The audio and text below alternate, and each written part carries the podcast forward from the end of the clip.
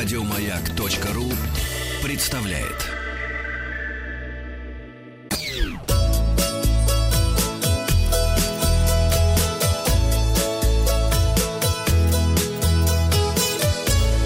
Роза ветров. С вами Павел Картаев, передача для любителей путешествовать. Напомню, в честь 15-летия сервиса Google Карты выбрали 15 самых живописных мест России. В каких местах из этого списка вы успели побывать, спросили мы.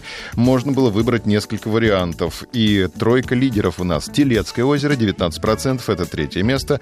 На Дону побывало 31% наших слушателей. И стрелка Волги и Оки, это выбор 32% наших слушателей. В комментариях пользователи группы ВКонтакте делились своими любимыми местами, выкладывали фото пейзажей из поездок. Голубые озера в Тульской области от Моби Дика, шартарские каменные палатки из Екатеринбурга у Алекса в комментарии. А, река красивая Меча, это Россия, Тульская область, Русская Швейцария, отличное место для отдыха. Юрий Ямберг э, нам показывает национальный парк Ергаки.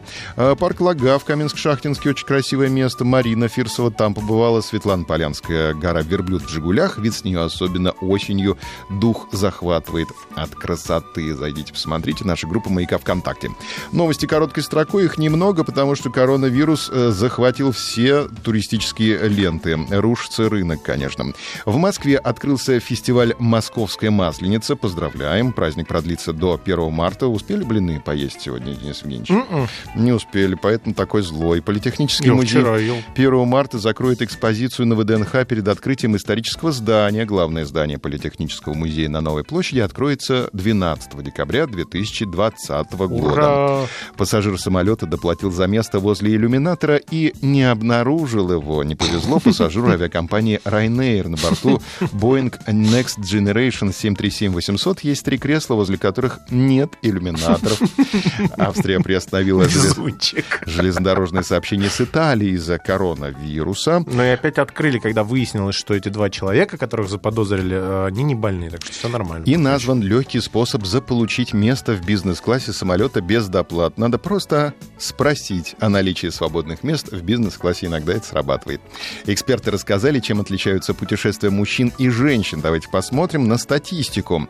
Мужчины больше летают по России, чем женщины. Распределение долей составило 67 и 63 процента. На авиабилеты за границу пришлось по 33 и 37 процентов соответственно. То есть у нас мужчины больше летают по России, женщины больше летают за границу. Даже на 23 февраля жена мне подарила билеты границу.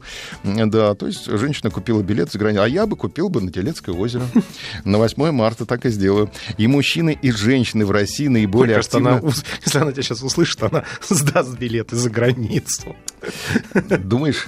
А почему? Ну, ты уже пообещал, что вы поедете куда? На Телецкое озеро? На Телецкое озеро. Ну, зачем теперь за границу ехать?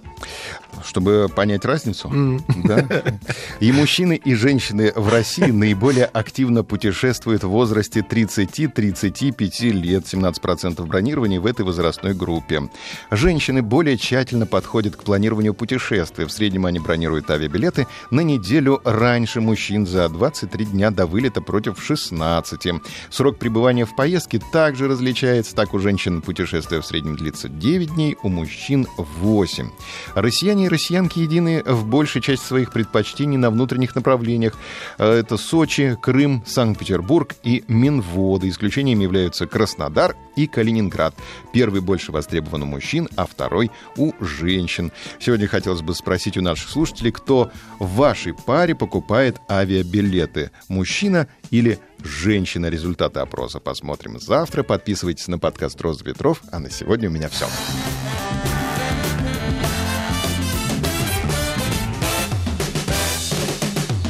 Вахтанг Махарадзе и Павел Картаев. Еще больше подкастов на радиомаяк.ру.